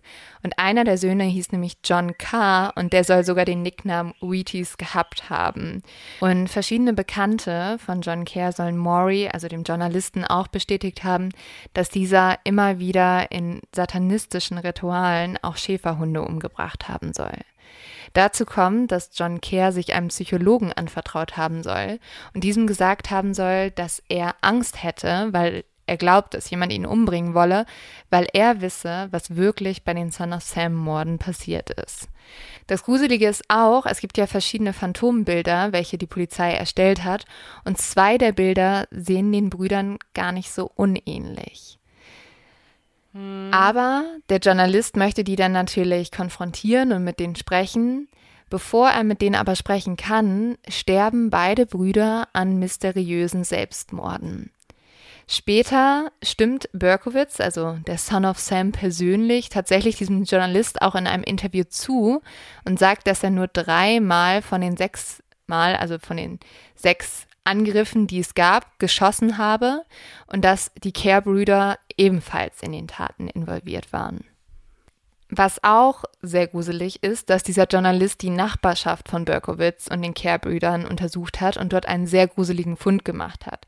Nämlich nur wenige Meter von den Häusern entfernt führt ein kleiner Pfad, welcher übrigens auch die Gosse genannt wird. Und wir erinnern uns, in dem Brief wird ja auch einmal gesagt, die Gosse, also ich grüße euch aus der Gosse von New York. Und durch diese Gosse, wenn man der folgt, dann kommt man zu einem verlassenen Haus, welches auch Devil's Cage genannt wird. Und in diesem Haus sind überall satanistische Zeichen an den Wänden und außerdem kann Terry hier ermordete und verbuttelte Schäferhunde finden. Und er sagt natürlich, ja, es ist schon sehr auffällig, dass das hier direkt um die Ecke ist. Zum einen bei den Kerr-Brüdern und man hat bei den Kehrs zum Beispiel auch später das Auto von Berkowitz gefunden. Also, dass da irgendeine Verbindung war, konnte man schon relativ sicher sagen. Und dann hat dieser Journalist auch noch rausgefunden, dass es ein einen Kult gab, der hieß The Children und war aus der Sekte The Protestant Church of Final Judgment entstanden. Und dieser Kult soll anscheinend in diesem Haus immer wieder Rituale durchgeführt haben. Dafür gibt es auch Leute, die das gesehen haben und bezeugt haben. Und genau diese Sekte soll halt Verbindungen zu Manson und Scientology gehabt haben. Alle mit dabei. Ja, und man kann sich schon vorstellen, bei dem, was man jetzt gerade hört, das wird alles sehr wirr. Es hat sehr viel mit Satan zu tun. Es ist sehr, ja, weltuntergangsmäßig. Und ja, der Journalist, der versinkt da so richtig drin. Da schreibt er auch ein Buch zu. Er ist tatsächlich auch einer der Auslöser von so einer Panik, die dann irgendwann herrscht, weil alle Leute denken, jetzt ja, Satan kommt und es gibt ganz viele Anhänger, die wegen Satan morden, was tatsächlich gar nicht so der Fall war. Aber Terry versinkt da ziemlich drin und er vermutet dann auch so ein riesiges Komplott hinter dieser ganzen Geschichte. Also er hat irgendwie das Gefühl, dass alle miteinander zu tun haben und ja, dementsprechend nimmt man ihn dann auch irgendwann nicht mehr so ernst obwohl David Berkowitz natürlich sehr viel bestätigt. Also ja. Terry macht so ein Interview mit ihm und er sagt dann zu allem so, ja, ja, das stimmt, das ist genauso passiert. Genau das ist der Grund, warum ich daran nicht so sehr glaube. Also er sagt natürlich ja. Dinge, die man dann in dem Moment hören möchte, die auch ihn selber als nicht das allergrößte Arschloch erscheinen lassen, vielleicht auch seine Schuldfähigkeit mindern. Ja, also es gibt verschiedene Punkte, warum man auch teilweise, glaube ich, Maury Cherry zumindest Gehör ja schaffen sollte. Und es war auch so, dass seine Recherchen teilweise so überzeugend waren, dass die Polizei auch nochmal die Ermittlungen aufgenommen hat, weil was er herausgefunden hat, also zum Beispiel, dass es dieses Haus gab, wo anscheinend so Rituale abgehalten wurden und dass dieses Haus wirklich nur wenige Meter von David Berkowitz entfernt war, das sind schon alles Sachen, die sind sehr auffällig. Man hat auch bei David Berkowitz ein Buch gefunden, in dem in so einer Notiz halt Alice Perry erwähnt wurde und das ist alles sehr gruselig und dann gibt es auch viele Leute, die halt ausgesagt haben, ja, es gibt Verbindungen, aber die Frage ist halt, wie weit reichen die Verbindungen wirklich und hatte das jetzt wirklich was mit dem Son of Sam zu tun? Und da gibt es viele Leute, die auch daran ja, Skeptik hatten. Ich finde, ihr könnt euch gerne mal die Doku auf Netflix angucken und dann bin ich mal gespannt, was ihr davon haltet. Aber ich würde diese Theorie jetzt auch nicht zu sehr versteifen, weil es gibt eine Person, die an ihr zweifelt und von der halten wir ja sehr viel, außer dass er sehr viel Geld von uns haben wollte, um ein Interview zu führen. Und zwar ist das FBI-Profiler John Douglas und der hat stundenlang Interviews mit David Berkowitz durchgeführt. Vor allem, weil er damals den BTK-Killer fassen wollte mhm. und halt so eine ja, er hat halt gedacht, dass Berkowitz ihm wichtige Sachen verraten kann, damit sie den BTK-Killer besser verstehen können. Und das hat Berkowitz auch getan. Und John Douglas war aber auch der Erste, der halt sich, sich so richtig auf Berkowitz Spielchen eingelassen hatte, dass er immer alles ihm glaubt, was er sagt. Was haben mich viele Psychologen gemacht, dass sie immer gesagt haben, ja, ja, das klingt doch gut, erzähl uns mehr von dem Hund. Und er ist der Erste, der sagt, ey, das ist doch alles Bullshit. Er ist sich nämlich sicher, Berkowitz hat alles erfunden und sagt ihm das dann auch. Und ja, Berkowitz bestätigt ihm das. Er sagt, ja, ich habe das alles alleine gemacht. Und tatsächlich kann John Douglas dann auch feststellen, er hat das vor allem gemacht, weil sein Motiv war Hass gegen Frauen. Die Männer waren eher nur zum falschen Zeitpunkt am falschen Ort. Das kann man auch dadurch ablesen, dass zum Beispiel Berkowitz immer zuerst durch die Beifahrerseite geschossen hat, anstatt durch die Fahrerseite, wo man ja eher den Mann vermuten würde. Und deswegen wäre es eigentlich zuerst dadurch zu schießen, weil es wahrscheinlich die Person wäre, die sich mehr wehren würde oder man als stärker vermutet. Aber dass er halt durch die Beifahrerseite geschossen hat, wird wahrscheinlich darauf zu deuten sein, dass er es auf die Frauen eher abgesehen hat. Ich würde mal, ich habe das Buch hier rumfliegen und ich finde es total spannend, was John Douglas schreibt, weil er auch einer der Menschen ist, der ihn ja getroffen hat und dann auch so ein bisschen sein Wesen beschreibt. Und es ist schon, also es ist nicht, wie man das bei anderen Serienmördern kennt, die werden ja als charismatisch dargestellt und so. Und David Berkowitz ist ein bisschen ein anderer Charakter. Und das hier ist, ähm, das hier finde ich ganz spannend. Da schreibt John Douglas folgendes. Berkowitz ist nicht gerade das, was ich als charismatischen Menschen bezeichnen würde, und schon immer hat er stets nach der kleinsten Anerkennung gesucht. Seine hellblauen Augen versuchten ständig herauszufinden, ob jemand ehrliches Interesse an ihm zeigte oder ihn auslachte. Als er hörte, was ich zu sagen hatte, leuchteten seine Augen. Er zeigte seine Empfindungen nicht eben offen, aber er spricht ohne viel Zögern mit uns. Er gibt zu, mehr als 2000 Brände in Brooklyn und Queens gelegt zu haben, die er in peinlich genauen Tagebucheintragungen festgehalten hat. Das ist ein Punkt, in dem er eine Attentäterpersönlichkeit gleicht, ein Einzelgänger, der von seinem Tagebuch besessen ist. Ein weiterer Punkt ist, dass er keinen körperlichen Kontakt mit den Opfern will. Er ist kein Vergewaltiger oder Fetischist. Er sucht keine Andenken. Falls er überhaupt einen sexuellen Anreiz empfindet, dann liegt dieser im Schießen selbst. Die Brände, die er gelegt hatte, fielen meist in die Kategorie Ärgernisse, Mülltonnen und leerstehende Gebäude. Wie viele Brandstifter masturbierte er, während er die Flammen sah, und dann noch einmal, wenn die Feuerwehr kam, um sie zu löschen. Das Zündeln passt außerdem zu den beiden anderen Elementen der Mordtriade, Bettnässen und Tierquälerei.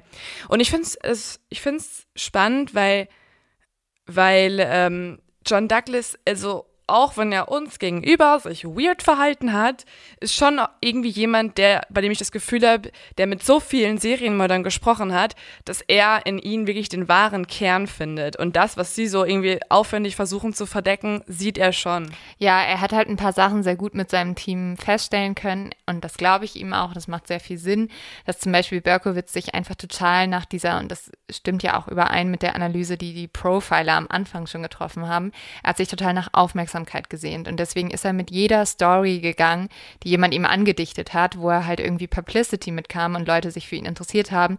Es war erst der Hund, dann war es irgendwie, ja, nee, ich bin, habe nicht alleine gehandelt. Und am Ende hat er halt zugeben, ja, nee, also ich habe das alles geplant. Und der FBI-Profiler John Douglas hat auch vermutet, dass er halt deswegen ganz bewusst diese ganzen Sachen gemacht hat, damit er am Ende diesen Ausweg Schizophrenie hatte. Diese Diagnose stimmte gar nicht und das trifft ehrlich gesagt gesagt auch ganz gut zu, weil er hat später nie wieder solche Anfälle gehabt im Gefängnis. Mhm. Also dementsprechend kann man schon vermuten, dass er da recht hatte. Er sagt außerdem, dass Berkowitz ihm erzählt hat, dass er jeden Tag auf die Jagd gegangen ist. Mhm. Und wenn er kein passendes Opfer gefunden hat, ist er einfach zu den alten Tatorten zurückgekehrt und hat halt dort, um seine Fantasien neu zu entfachen, sich teilweise auch so im Dreck gewälzt, ist dann nach Hause gegangen, hat dort masturbiert. Du hattest vorhin noch erzählt, Leo, dass ja. er ja eine ganz bestimmte Methode hatte, um sich ein Opfer auszusuchen. Ja, und ich finde das sehr, sehr ironisch, wenn, wenn man bedenkt, wie er gefasst wurde.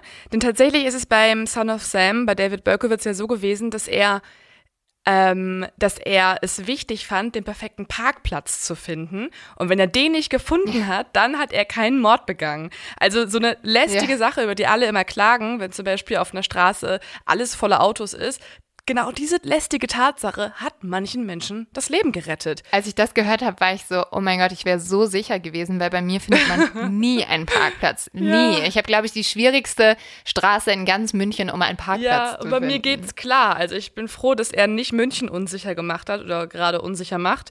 Aber wie, also wie, wirklich, wie das, da passt auch nur das Wort absurd. Ist es denn bitte, ja. dass jemand es quasi fühlen muss und dieses er war im Vibe, er hat es gefühlt, kommt mhm. darauf an, ob er den richtigen Parkplatz findet oder nicht.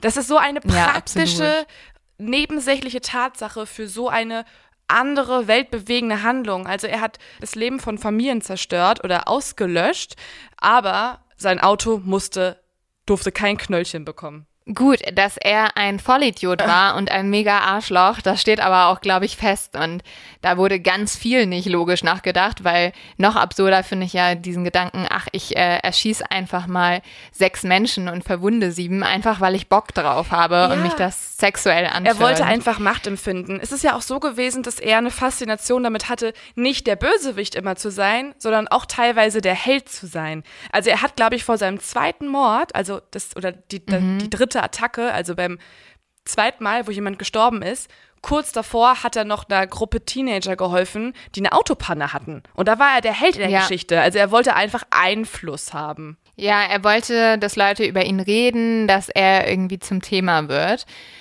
Später gesteht David Berkowitz dann auch noch einem Psychologen, es war alles ein Schwindel, ein dummer Schwindel. Ich bin ein Schwindler. Ich habe die ganze Dämonengeschichte bloß erfunden. Der Anlass dafür war, dass ich meine Taten innerlich rechtfertigen wollte. Ich wollte einen plausiblen Grund anbieten, warum ich die Verbrechen begangen habe. Ich weiß, dass es in Wirklichkeit nie irgendwelche Dämonen gegeben hat, die mit mir gesprochen haben oder durch die ich mit dem Teufel kommunizierte. Hm. Und was auch noch sehr absurd ist, du hast ja gerade schon gesagt, er will hauptsächlich Anerkennung haben. Tatsächlich, Berkowitz äh, verbüßt mittlerweile seine Haftstrafe im Gefängnis in New York und er ist jetzt zum Christentum konvertiert und damit hat er sich auch einen neuen Namen gegeben. Oh Mann. Der Son of Sam nennt sich nämlich jetzt der Son of Hope was ich auch sehr geil finde. Und er sagt, dass Gott ihm alles verziehen hat und Jesus hat ihm ein neues Leben geschenkt. Und er ist jetzt tatsächlich im Gefängnis auch so ein bisschen wie so ein Messias. Mein Gott. Er muss einfach. Ich finde es so absurd. Aber ich muss auch sagen, das macht halt für mich schon wieder gar keinen Sinn, wenn es Gott gibt, also er argumentiert halt so, ja, ich habe zum Glauben gefunden, deswegen hat Gott mir alles verziehen und deswegen bin ich jetzt ein guter Christ und der neue Son of Hope. Aber ganz im Ernst, nachdem du irgendwie ja, sechs Menschen ermordet hast und sieben schwer verletzt hast, bist du wirklich, es tut mir leid, das zu sagen, bist du der letzte Son of Hope. Also du bist vieles, mhm. aber du bist jetzt nicht der neue Jesus. Er ist schon ganz schön verblendet. Er ist komplett verblendet, also wirklich sehr. Und er ist sogar so verblendet, dass er sehr lange noch versucht hat, sehr viel Geld mit seiner Geschichte mhm. zu machen. Und aufgrund dessen ist das Son of Sam Gesetz entstanden. Berkowitz hat nämlich am Anfang immer wieder seine Geschichte für viel Geld verkauft und irgendwann haben dann zum Glück die Leute gesagt, nee, sorry, das machen wir nicht mehr mit. Und es haben dann verschiedene Bundesstaaten, darunter auch New York, Gesetze erlassen, die als Son of Sam Gesetze bekannt sind.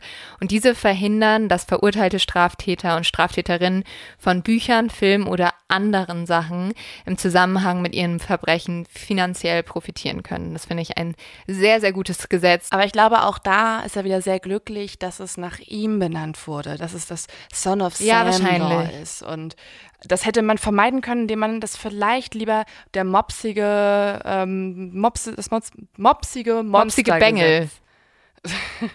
ja.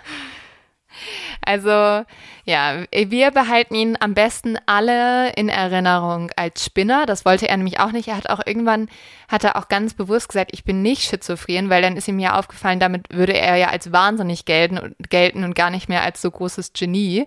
Also wir sollten ihn am besten in Erinnerung behalten als mopsiger Bengel, der einen absoluten Knall hat und nicht genial ist und nicht der neue Jesus. Aber ich glaube, da hatte er auch ähm, diese Gruppe an Anführungszeichen klugen Genies ist ja eh nie gefallen. Also da fällt natürlich kein Serienmörder rein. Aber da waren einige von seinen, sag ich mal, Mitstreitern schon noch viel weiter oben. Also dass man zum Beispiel einem Ted Bundy zugesprochen hat, er ist irgendwie außergewöhnlich klug, indem er sich als Politiker und als mhm. Dozent und so weiter so lange irgendwie durch, so lange durchgehalten hat. Das ist eine andere Nummer. Also Son of Sam war nie einer von denen.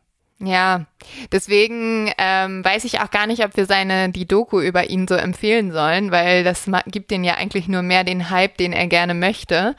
Aber trotz allem fand ich es sehr spannend, sie zu schauen. Die läuft auf Netflix und ich wäre zumindest interessiert daran, was ihr von dieser, ja, ich will nicht Verschwörungstheorie sagen, weil ich glaube schon, dass Maury auch einige sehr spannende Dinge aufgedeckt hat, aber es geht halt irgendwann schon sehr in Richtung Verschwörung. Mhm Ich, ähm, der Leo-Tipp ist eine Wiederholung.